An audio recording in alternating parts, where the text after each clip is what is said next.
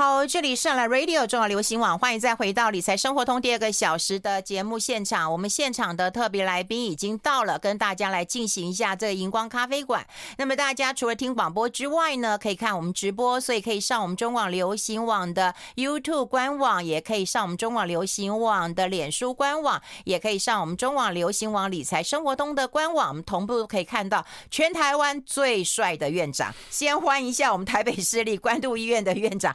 陈亮功陈院长，院长好。你讲这样，我不敢说是我啦。啊，不然我知道最伟大的科学家比陈建仁还伟大。你啊，都是云芬姐好，各位听众朋友大家好。不要乱讲。对，我哪有乱讲？而且除了云芬姐最爱，还有伟忠哥也最爱。不要。好，对，今天讲什么题目啊？好，我们今天要讲马丹娜。是啊，哇，我们荧光咖啡馆讲这个了。哎、欸，其实我很喜欢马丹娜，但是我看到了他的一个新闻，我觉得好恐怖哦。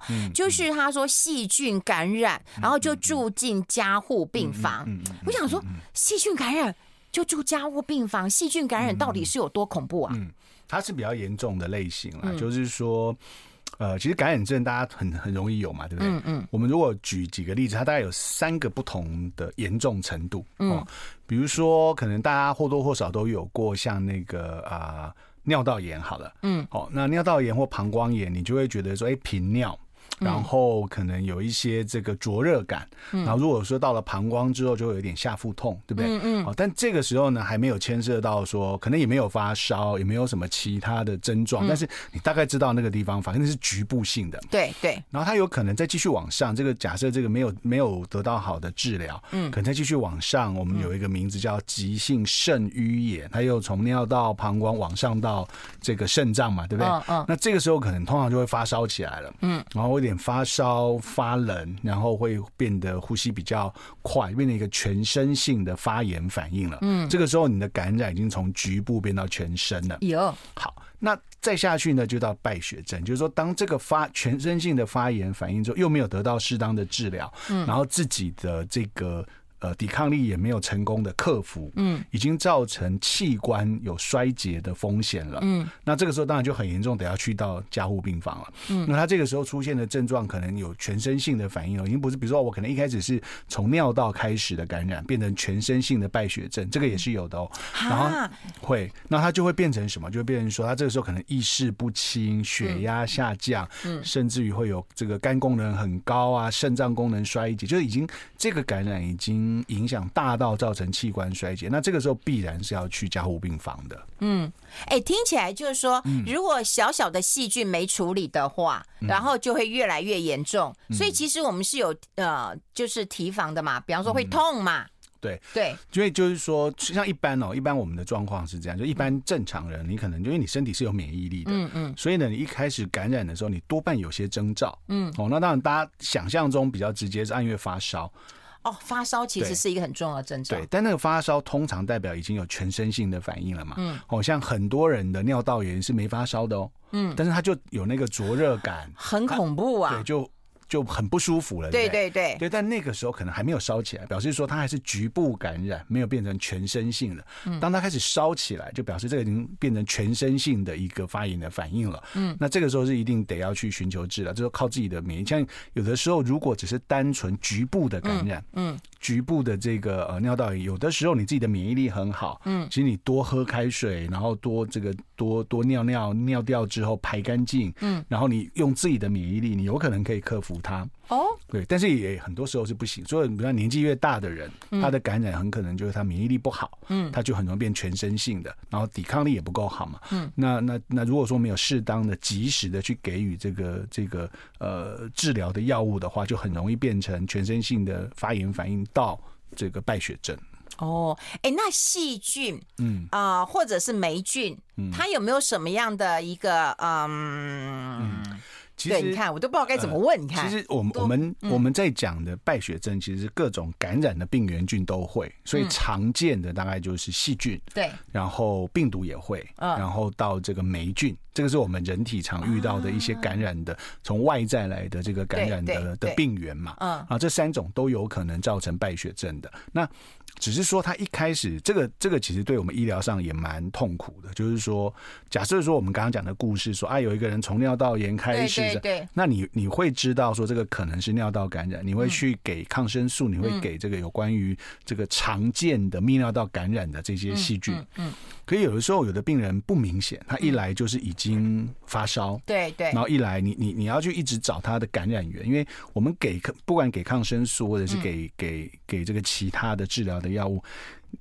有点猜的，因为你初期的时候，对对是猜的，是猜的，嗯，所以你必须要凭呃问症状，凭它的这个可能的来源去猜最常见可能是什么菌，嗯，那你接下去要做血液培养嘛，因为他的血液里面都有这些病原，但是培养常常最快也要三天，所以前面就是猜的，就是你要用最常见的。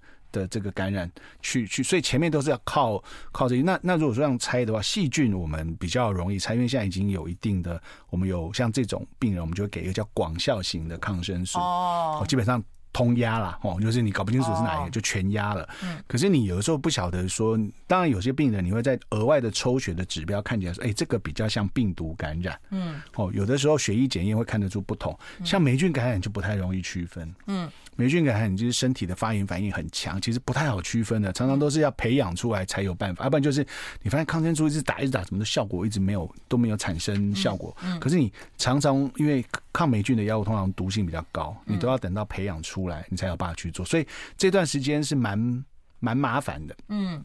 如果一个老人家，然后呃体力不好或者抵抗力不好的时候，在我们前面治疗的过程当中，我们有时候不知道他是倾向是什么的时候，他很有可能在这个过程当中已经很严重的，我们叫叫更严重一点，我们叫做败血性的休克。因为他这时候已经感染发炎反应已经大到说你那个血管壁你的通透性已经受影响，这么严重啊？对，血压都掉了，然后这个这个，所以为什么要去进加护病房？其实这是很有很有可能，因为到败血症的时候，都代表说是一个比较严重的情况了。嗯，哎，那我很快逆转嘛？因为我看到我们的那个听众朋友留言，嗯、就是说啊，父亲还自己可以走进医院呢、哦。嗯。嗯然后就几天之后就败血症，嗯嗯，对，其实它很有可能啊，因为这么快？因为其实感染，我刚刚讲，其实就像说，我们我们还是回到前面讲那个那个呃尿道炎的例子，他可能前面很轻微啊，可是他就是可能自己的抵抗力实在是不行，对不对？一天两天三天，他也没有真的去看医生，他真的走进医院的时候，可能就是已经那个免疫机转已经就是溃体了，你已经没有办法去对抗这件事。那那我们又需要时间去。押宝说他到底是属于哪一种类型的感染，才能选对药。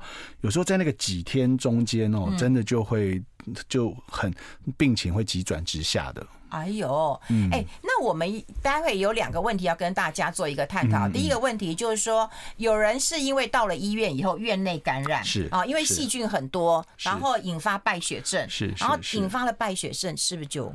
不有医了，我们待会讨论这个议题，因为很多人都会觉得说那个院内的感染其实很可怕。第二个问题就是，我们今天讲高龄者，可是高龄者有一部分是啊，他可能老了或者他失智了，他没有办法察觉我有哪里不舒服。对，但尿道可能很多人如果有感染过，大概就会知道那非常的不舒服跟疼痛。可是如果说他失智了，他对于疼痛感下降，或者他没有察觉到其他有细菌，像我一个朋友说他爸爸还是妈妈，我忘了，就是好像只是破皮，然后抠一抠。以后变成蜂窝性组织炎，你好厉害，真是名医呀！蜂窝性组织炎，那我们都以为说还好吧，没有，到最后真的不可收拾，也是败血症。我们先休息一下，待会讨论。I like 好，我们要跟陈院长来聊这两个问题啊。第一个就是院内的呃感染啊，哈，就是很多人讲说哦，只是一个细菌感染进去就出不来了，是不是院内感染啊？第二个就当然就是说，如果失智或者是年纪比较大，他没有办法自我察觉的时候，那不就忽略了这细菌感染的严重性了吗？院内感染真的是一件很麻烦的事。嗯，就是说呃，理论上像我们很多病人进来就是会有感染，对，我们会去治疗抗生素。那那很妙，那个细菌界之间哦，也是有一个呃生长之生存的竞争。哦，比如说有一些环境里面比较强势的细菌，所以所以容易感染到人嘛，对不对？它它平常在自然环境中比较强势嘛，嗯，哦，然后它就会感染到你，对不对？那你就会来住院，我们就会用抗生素去杀掉它，对不对？对。当你杀掉它之后，那个原来弱势的细菌就有机会长起来了，因为你把我的敌人除掉了，你把我的天敌除掉了，对不对？所以造成说，在医院内，往往在医院的环境内活下来的都是那些难搞的菌。哦，它它本来在自然环境当中也有，可在自然环境当中，它会被优势的菌种给给这个压抑它的这个这个环境的的的因素，让它没办法长那么多嘛。哦，所以这些菌几乎都是在院内感染，很多很很复杂、毒性很高、抗药性很高的菌。那这个变成所有的，那不止医疗了，包括长照单位都，因为很多长照的个案就是来医院住院以后又回去的嘛。对对。所以这个是很大困扰。这个就是有一些什么超级细菌、抗药菌。就是这种，那这种呢，一旦发生之后呢，抗生素是一回事，可是很重要就是呃，真的病人本身的抵抗力。我我们常常的形容是这样，其实抗生素是就像是一个弹药武器，嗯，你还是要有军队去去。去执行吧，你带着这些武器去打仗。嗯，所以你如果自身的免疫力都没有，我光给抗生素其实也不见得能够完全见效。它是一个互动的结果。哎，那我插一个话，为什么医生每次开的抗生素都叫你全部要吃完呢？嗯，不可以不吃完，而且就算你睡觉都要定闹钟吃。对，抗生素这件事情就是这样，它是一个我们叫无毒不丈夫，除恶务尽，就是你既因为它就是在你身体已经有一个敌人，对不对？你一定要给到够强。可以杀光它的，因为你一杀不光，它就留着，留着就有可能基因变种了，就像就像那个那个啊，新冠病毒啊，嗯，环境大家一直在杀，那它就一直变，那一样，那病当然细菌没有变化这么快，嗯，可是你给了一个抗生素之后，你如果你爱吃不吃的，然后它侥幸有一些活下来了，那活下来之后，它演它演化出可以对这个抗生素对抗的这个这个这个基因的话。嗯那你不是创造了一个环境的抗药菌株，而且你自己的病也没好哦，所以这个一定要除恶务尽，一定要把它吃到好，要杀的干干净净。难怪那个药师都会提醒你说，你今天吃的是抗生素，你全部要吃完，你要自己定闹钟啊。它就是两个，一个是你自己可能不会好，因为你没有完全杀干净嘛，它就会拖。第二个是你你为这个环境创造了有抗药性菌株的可能。嗯，对啊，因为你因为你你你没有好，可是你可能你咳嗽或什么的，你那个痰那个细菌又咳出来了，嗯，然后这个其实已经带着抗药性的这个细菌，就又被你创造存在环境里了，所以所以这些药物就是我们大家，就是这样无毒不丈夫，就一定要给够量。嗯，然后一定要除恶务尽，一定要一定要吃到完，一定要吃到干净，否则你自己也没有完全好，你也造成环境的。所以我那时候吃的时候，半夜都要定闹钟，哎，六个小时，它是希望你血液当中都有，是是？它的它的浓度是稳定的哦，对，因为它才有办法在持维持一个持续的杀菌的能力，不然你中间有个空档，嗯，药效降下来，那它就活过来，它它繁殖很快。嗯，啊，他活过来之后，然后，然后活过来，可能你过一阵子，你又你你过几个小时，你又吃又杀了一部分，嗯，然后你又隔了，就是你都没有很配合，然后他就一直在这个在这个环境的挑战跟喘息当中，嗯，他就演化出了抗药的基因了。哦，所以这个就会变得很麻烦。好，所以你看，如果要吃抗生素的话，务必哈，就跟药师讲的，你嗯，定闹钟都给把它吃完，按时吃，然后疗程要完成。好，嗯。那如果说像失智的这个或老人家嘛，他只要有些老人家，你有没有发现他对于那个疼痛感其实是降低的？如果当然，呃，对医院来讲，对医院来讲，我们当然有一个呃例行性的处理方式，比如说一个怀疑感染症的病人来到医院之后，我们可能有我们例行性会验尿、验血、照肺部 X 光，这最常见的感染部位嘛。然后我就先这个结果去判断说它像像不像是一个感染，它是个感染，然后可能是哪里的感染，我们就要先猜，先给药。嗯。那但是在来到医院之前的征兆是什么？哈，嗯，哎，这个很重要哦，特别是在这种长照体系，或是失智，或是那个长者比较虚弱的这个，对对，这个很重要。第一件事情哦，他的发烧标准不是三十八度半哦，啊，不然呢？因为他的体力不好，他烧不起来，体力不好还烧不起来啊？对，因为。发烧是一个你的免疫力跟环境对抗的结果，对不对？对对。如果你就抵抗力不好，你那个仗根本打不下去的，你根本没有办法创造出那个那个打仗的那个氛围起来。你根本身体像在很多长照国外的很多长照单位，他们是建议说，你有你可以有两个方式，一个是跟你的基础体温相比，嗯，多了一点一度。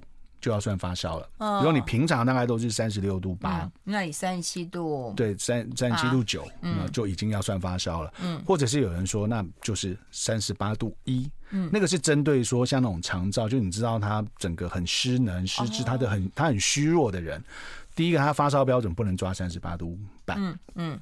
第二，你要有些临床，就是变成说他不会讲，对不对？嗯。可是你就要有一些方式去判断他，比如说，你看他说，哎，他好像呼吸比较喘。嗯。哦，你发现，然后这个有心跳比较快，这个就表示身体有一个压力了。哦。嗯。然后呢，你就要观察说，可能是肺还是泌尿道嘛？哈，我们最常见的。嗯。肺的话，你就要听听看有没有痰的声音，或是有没有这个。痰音倒不见得就是就是你要去判断，然后呼吸的状况，然后你去压压他的膀胱，哦，他可能自己不会说膀胱痛，可是你去压他的时候，他就会揪起来这样子。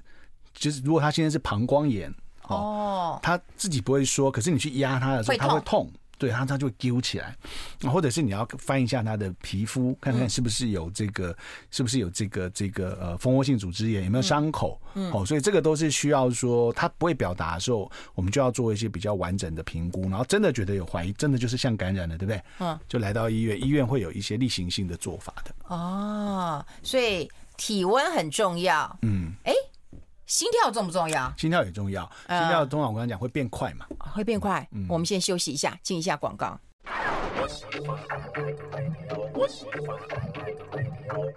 好，欢迎来理财生活通，我是夏云芬，在我旁边的就是我们台北市立关渡医院的院长陈亮公陈院长了哈。我们刚刚也跟大家提过，就是说，如果是有高龄的话，你可能要留意一下他的体温的呃状况了哈。还有就是医生当然会专业的判断，看看他到底是哪哪里痛了哈。那他的呼吸心跳会比较急促吗？会，就是呃，因为他身体的一个发炎反应嘛，他就会需要比较多的。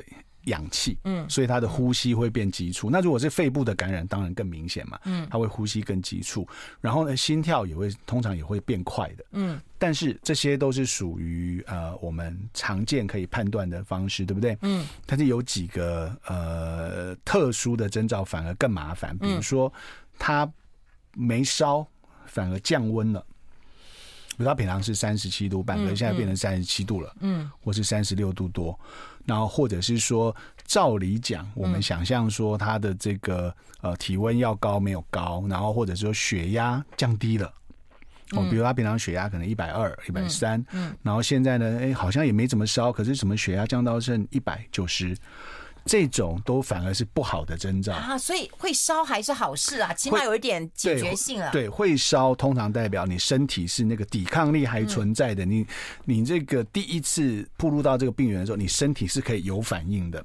可是有一些人真的身体很虚弱，抵抗力很不好，他是没有办法产生反应的。那没有办法产生反应的时候，他那个病菌不等于就长驱直入吗？对对。所以那个那一些人，他可能一次出现就是已经接近败血性休克，他可能你看。看起来他没怎样哦，可是来到我们很多病人都这样，我们很多病人呃，很多老人家比较虚弱，他可能在家里就觉得说他没事啊，可是他觉得突然间老还灯就变得很乱，譫妄哦，瞻望。然后呢，来到医院之后呢，我们啊抽血看起来还好，抽血也看起来没有问题，然后 X 光看起来也还好，然后都看起来都不错哦，嗯，可是只要点滴一打，水分一够之后。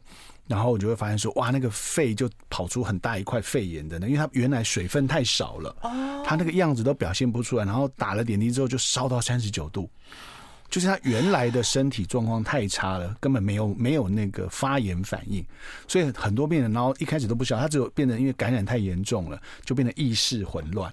然后，可是你来到医院，当你去呃打仗点滴之后，你发现说哇，白血球冲到两万，然后这个这个呃体温烧到三十九度，然后很大一片的肺部感染，嗯，像那个其实都很严重哎，所以所以那些会发烧、会有那些典型感染症症状的，相对还比那些都不会有症状的来的好一点。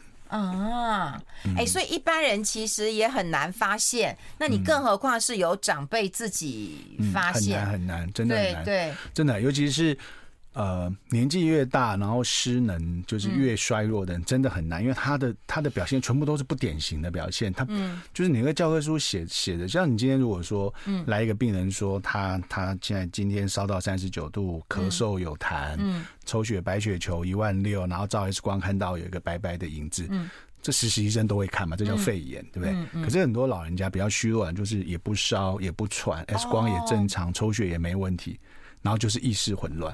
那你以为说这应该找精神科来看，可是其实当你呃水分只要一补上去，它其实所有症状全部跑出来了。嗯，那所以这些人是确实哦有失能、失智、长照或是很虚弱的人，嗯，他的各个症状都很不好判断。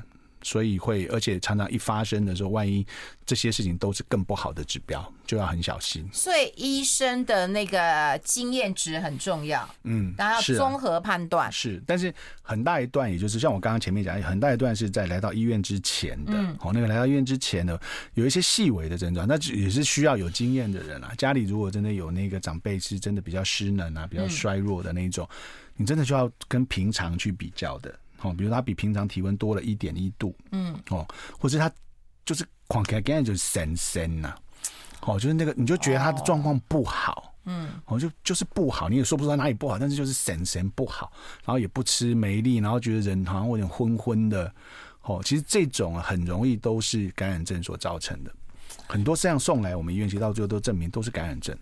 啊，哎、欸，可是你说这种细菌其实很常见哎，嗯，可是好像不容易。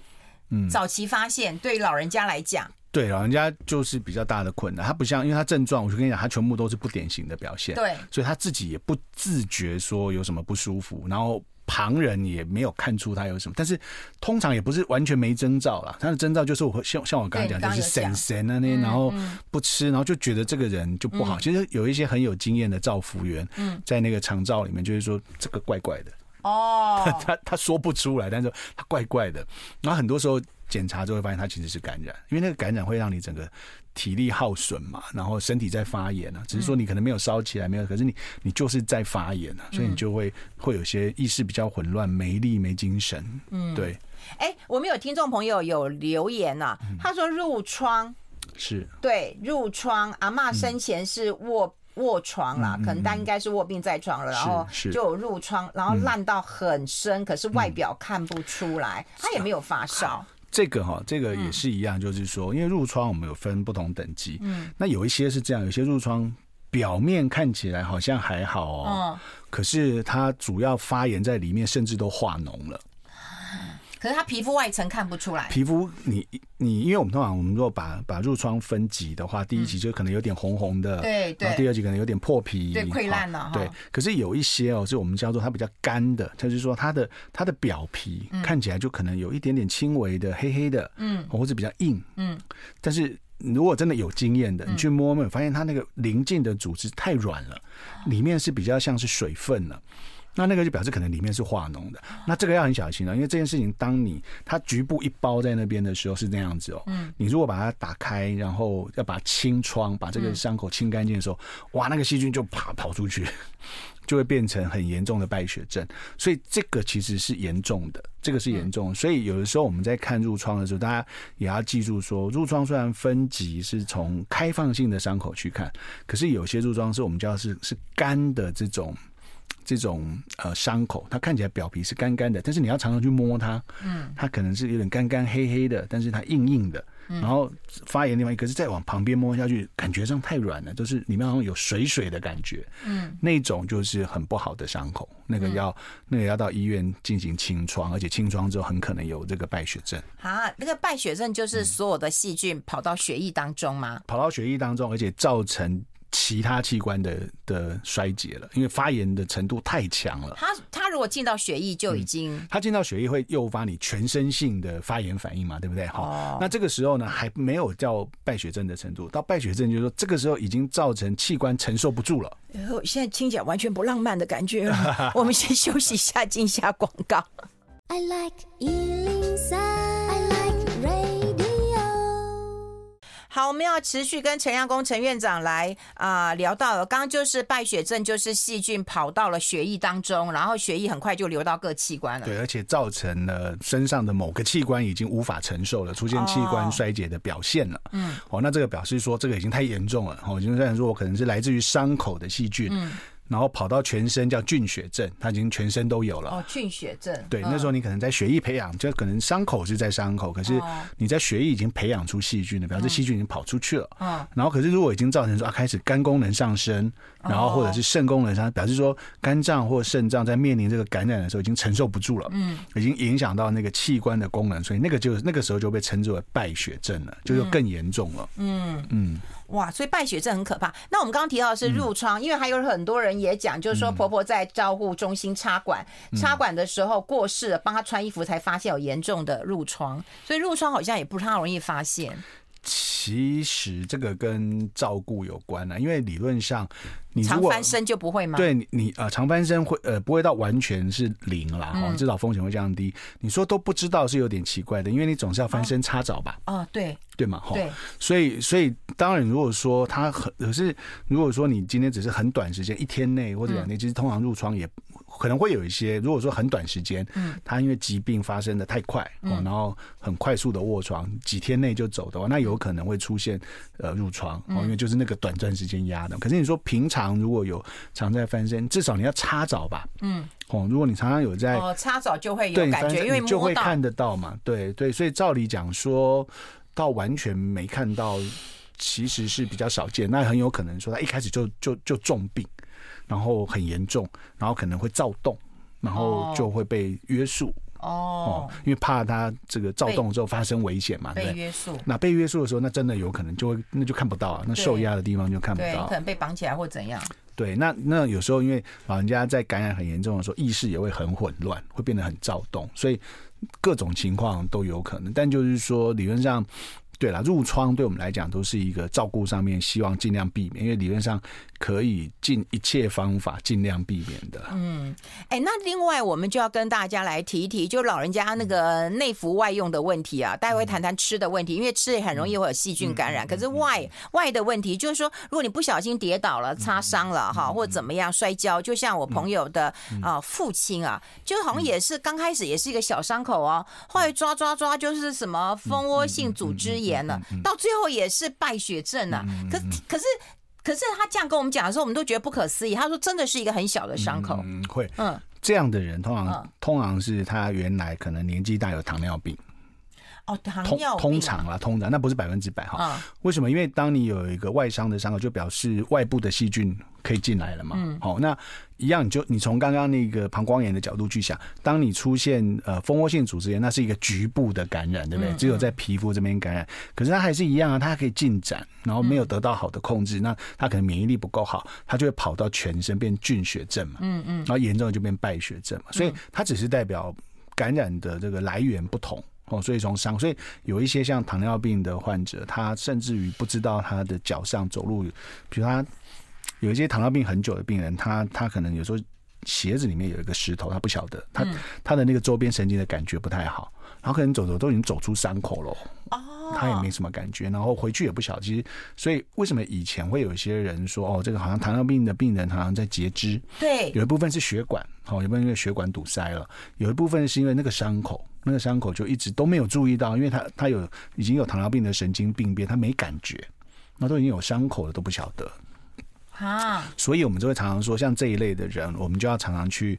去老老人家啦，就是你常常要去看看他的手脚皮肤，就是你需要全身帮他看一下。可是他们万一什么跌倒擦伤，都是要狗狗哎，切切的后啊。嘿啊，那个就是伤口照顾的问题，就是你第一个你有伤有伤口就一定要消清洁消毒换药嘛，哈。对，那清洁消毒换药。对，那但是你你每一天换药的时候，你要观察一下那个伤口啊，它如果伤口持续就看起来越来越红，范围越大，嗯，那你这边换来换去，它还是越来越严重，那要看医生了，已经不是自己换。消毒一定要用那个什么碘酒。对，然后当然我们有的时候会有一些像那种磨破皮的伤口，嗯、我们可能会用别的，有的会用药膏，也没办法真的整整片这样擦。而且碘酒痛哎、欸，碘酒很痛啊。碘酒如果碘酒有分水性的跟酒精性的，嗯、酒精性的就很痛。对，哦，那水性的比较好，所以我们可以去买水溶性的水溶性。对水溶性的那个那个那个我们叫优点，那这碘酒的意思就是酒精泡的哦，所以优点就是没有酒精。的，哦，就是水性的，对对。那那它一般的伤口长知识啊，院长好了不起啊，没有没有没有，对这么简单的事我们都不知道。但是你也要看哦，如果你是皮肤的伤口，嗯，优点擦久了之后会有颜色，对，会有颜色。所以有时候我们这时候会换药膏，会用抗生素的药膏，就是你还是要去顾虑到复原之后的问题啊。嗯，所以优点其实是一个很好的消毒的这个这个工具。但如果说你是皮肤的伤口，而且是很表皮，你可能脸上或什么地方，我们就会。哎、欸，我想到了，以前有一个白色会起泡泡，那什么？白色会起泡泡。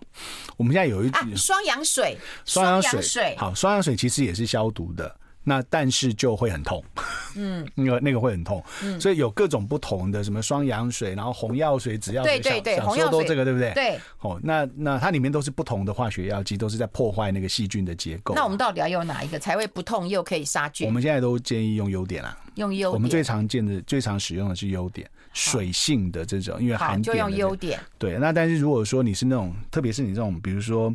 骑摩托车的跌倒的擦伤一片的那种，哦，那如果用优点的话，这以后这片颜色长不一样，所以所以有时候那个换药会不同，我们可能会用别的药膏啊，用什么东西去避免说你到时候长出来。所以有一些药膏它也有消毒，因为你刚刚讲说有一些像像什么新霉素，它就是一个抗生素的药膏。哦，我好像听过。对，所以所以要看伤口的属性啦，伤口的属性，因为药膏就是有时候你可能没有办法，你可能只能擦局部一个地方。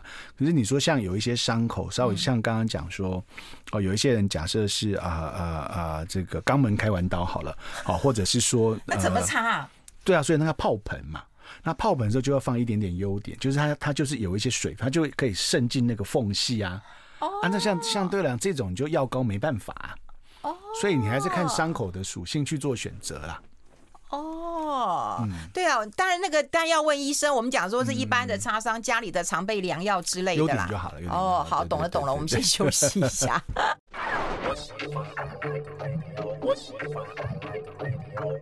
好，我们要持续跟我们陈院长来聊一聊啦。也就是说，如果你有一些什么擦伤的话，不要轻忽啦，一定要先消毒。嗯嗯，对，然后要包覆。对，然后要观察一下伤口的情况。嗯，对，伤口如果看起来一直有在化脓，有一些有一些，你看也知道不是正常的东西，一直在一直在渗出来。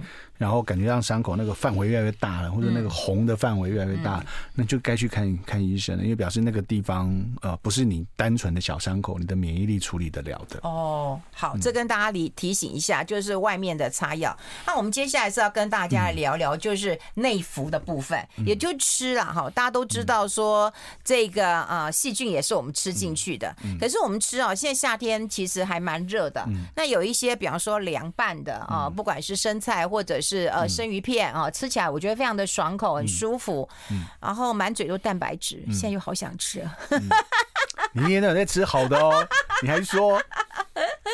哎，那如果有有一天有一些家庭主妇可能也会吃一些隔夜菜啦啊，或者是吃一那万一我吃到这种。这种啊细菌怎么办？对，就是一般来说，假设它不是真的充满了很毒性很强的病原菌，嗯，因为你你的你正常肠胃道，比如说你吃东西进去之后，你胃里面有很强的胃酸，嗯，哦，所以理论上很多细菌已经无法存活了，嗯，然后你会有这些啊，你的肠胃道会有一些分泌的这些消化液等等的，嗯，然后你肠内有其他的细菌，嗯。哦，那它不见得，它可能只是在肠道借过而已，它并没有产生感染嘛。哦，借过。对，那那种是一般性的细菌，可是有些时候它就是很强、毒性很强的病原菌，它就喜欢去肠胃道的。嗯嗯。那那种就会就会变成感染了。所以呢，这讲起来你会说这个事情这是生活没品质。如果你知道世界卫生组织的建议，它有它有几种。啊。第一个就是生的不吃。哦，然后如果是水果不扒皮的不吃。哦，然后第三个就是，如果像水分啊什么汤汤水不煮开的不喝，这个是最安全的做法，就是说生的都不要考虑了啦。嗯，呃，对吗？哈，你怎么可能的？都吃生蚝。对，然后然后水果就是说，那扒皮的嘛，你因为有可能你如果说有些水果，你就直接这样啃，直接这样，它可能表面有什么东西啊，你不知道啊。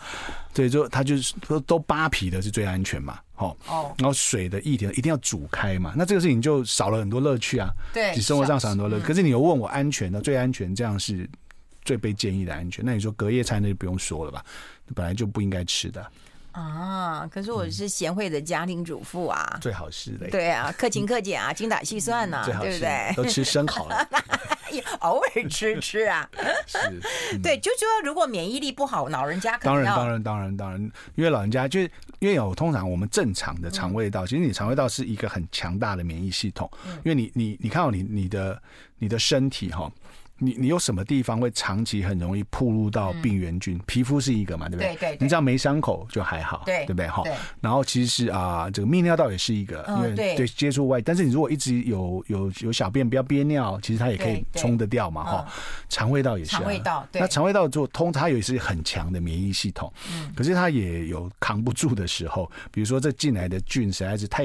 毒性太强的，或它本来就是一个很强力的，像那种像什么霍乱啦、痢疾这种，它本来就是造成肠胃疾病的这种病原菌，那它那是扛不住的啊。哎，那我可不可以问一个比较简单的问题？如果我说我今天真的吃了生冷的东西了，然后我肚子痛，然后我拉掉了，那这不表示我细菌也拉掉了呢？理论上是，就是就是你你把它想成说，我们啊身体其实有个反应，比如说啊你你这个酒喝太多会去吐掉，嗯，就是你你胃会有个反应，就是说你你你的身体不让你再去吸收这些酒精了，它会去把它吐掉，哦，好，你就会想吐，或者说你吃到。就是不对的食物，你你身体有个防御机制，或者是变成拉肚子，对，你身体就会赶快把它拉掉。那如果说像这种情况呢，就是我刚刚讲，只是肠胃道借过而已，它没有它没有真正形成感染。对，有的时候是真的会从肠胃里面感染到全身的，一样，任何一个败血症的过程嘛，都从某一个部位的感染，然后走到血液里面去。所以如果说你还在正常的情况下，哎，你就拉掉了，哦，你吃到东西，所以我们常常有一些病人他吃坏东西的肠胃炎，嗯，我们都不会给他很强的止泻药。因为你还是要让它拉掉，不然这些脏的细菌在你的肠道停留太久，反而容易造成感染嘛。所以当然舒缓一下症状，但是你还是要让它拉掉。所以你吐了或拉了，只要症状减缓，就表示哎没有问题了。应该是，应该是。不过一样同理，老人家不一定是。哦，对了，对，老人家这对人家常常不是那么单纯，这样看起来小毛病的事情，在他们身上都可以很大条。嗯嗯。那我问你啊，有人说那不吃生鱼片，稍微炙烧一下可以吗？它就还是不是煮熟的啦，对，但还是有生的部分，还是不行嘛。比如说，你真的，你真的要讲难听一点的话，就是说，像那些很多寄生虫。它不是藏在表面啊，它是在你那块肉的厚度的里面啊，那个虫卵在里面啊，你没有炙烧到。我不想听。是啊。哦，好。所以我就讲就没乐趣了，然后对不对？你真的照世界卫生组织的做，你生活就没乐趣了。哦，哎，有人在问那个人工皮呀，就人工贴皮跟 OK 泵有什么不一样？呃，其实它都是保护的。好，比如说 OK 泵，像其实 OK 泵本质上你它不像我们在真的医生在包裹伤口的那个。那个完整的程度，对对，纱布啊，对，它就是一般一个小伤口，你自己居家拿来保护用的啦，哈。然后，然后如果说有什么汤汤水水渗出来，就可以，它会，它有一些，它对，你就换掉，它里面有一层小小薄薄的纱布嘛，哈。嗯。好，那人工皮有点不同，是说人工皮通常是针对已经有伤口，像褥疮，哦，就是它可能皮肤已经很薄了，那我们就去，它可能你要换药的时候，我们会塞一些这个敷料。嗯，哦，那可以让它里面，因为它可能这个伤口里面会往里面长嘛，嗯，所以我们可能里面要去塞一些纱布啊，消毒的纱布啊，让这些敷料让它这个里面你你伤口里面的这个部分被清洁干净。嗯、可是那那怎么办？可是那你就一个开放伤口在那边怎么办？嗯、那你如果去贴纱布，那三天两头很快就湿啦啊，对，所以就用人工皮去保护它，可以盖住，然后可以确保那个敷料的效果发挥最好。然后你也不会去压到那个伤口，你也不会说说这个这个很快伤口的那个纱布就湿了等等。所以人工皮对于一些呃皮肤的伤口或是褥疮类，其实是一个蛮搭配一些敷料的使用，它是一个蛮好用的一个卫材。人工皮贵呀？啊。还好不是常常需要用嘛？对啦，对啦，对啦。我以前有那个煎鱼啊，然后就就这边那个被那个油这样炸到之后，就贴人工皮。对对对，那因为它贴着的时候也比较有助于它的复原了。哦，哎，那这样子也可以隔阻隔细菌当然，当然，所以我们换药的时候最后面那一层，所以我刚刚前面讲说，那个电视节目连续剧常常就是那个受伤的人都会有一个弄一个纱布，然后有一有一坨红红的，嗯那对我们来讲都是不合格的嘛，因为理论上最外层的纱布就是为了防护伤口跟外界的病原菌的往来嘛，所以一旦它渗湿了，嗯，你就应该要换了。哦，因为你就表示它没有阻绝的能力了嘛，那个它就会顺着这个水就跑进去，外界的细菌就跑进去了。嗯，所以像这一些例子，像如果说你的你的伤口或是人工皮或其他的纱布，就是你如果用纱布再换，你就发现一直在换了。对对对，可是人工皮就可以呃保持一段时间，对，可以对这个伤口的保护比较完整。哦，而且家里有没有用用 OK 泵的话，刚刚院长其实，在广告时间有讲，就是如果你有湿了就要换，要换要，而且你不要不包，因为很多人会以为说啊，让我让它通透透透风好了，透气一下。我以前就这样认为啊。要要看那个伤口的属性啊。如果说你的伤口，比如如果你已经缝好了，嗯，比如说你是一个割伤的伤口，有有缝，嗯，那其实盖的目的常常只是为了说，第一个当然除非碰到，对，不要再碰到。当然，除非里面感染有化脓，你有一个纱布，你也会知道说它有些分泌物嘛，嗯。那那绝大部分是为了要这个这个不要让它去碰到，再造成二次的伤害嘛。嗯、所以常常那个那个时候就是保护那个伤口，跟主角它跟外部的病原菌的可能的接触，不要不要再带新的病原菌进来了。哦，了解了解，今天懂好多，哦，嗯、非常谢谢我们高贵尊贵的院长。谢谢院长这么平易近人，跟我们做这些提醒。拜拜。拜拜。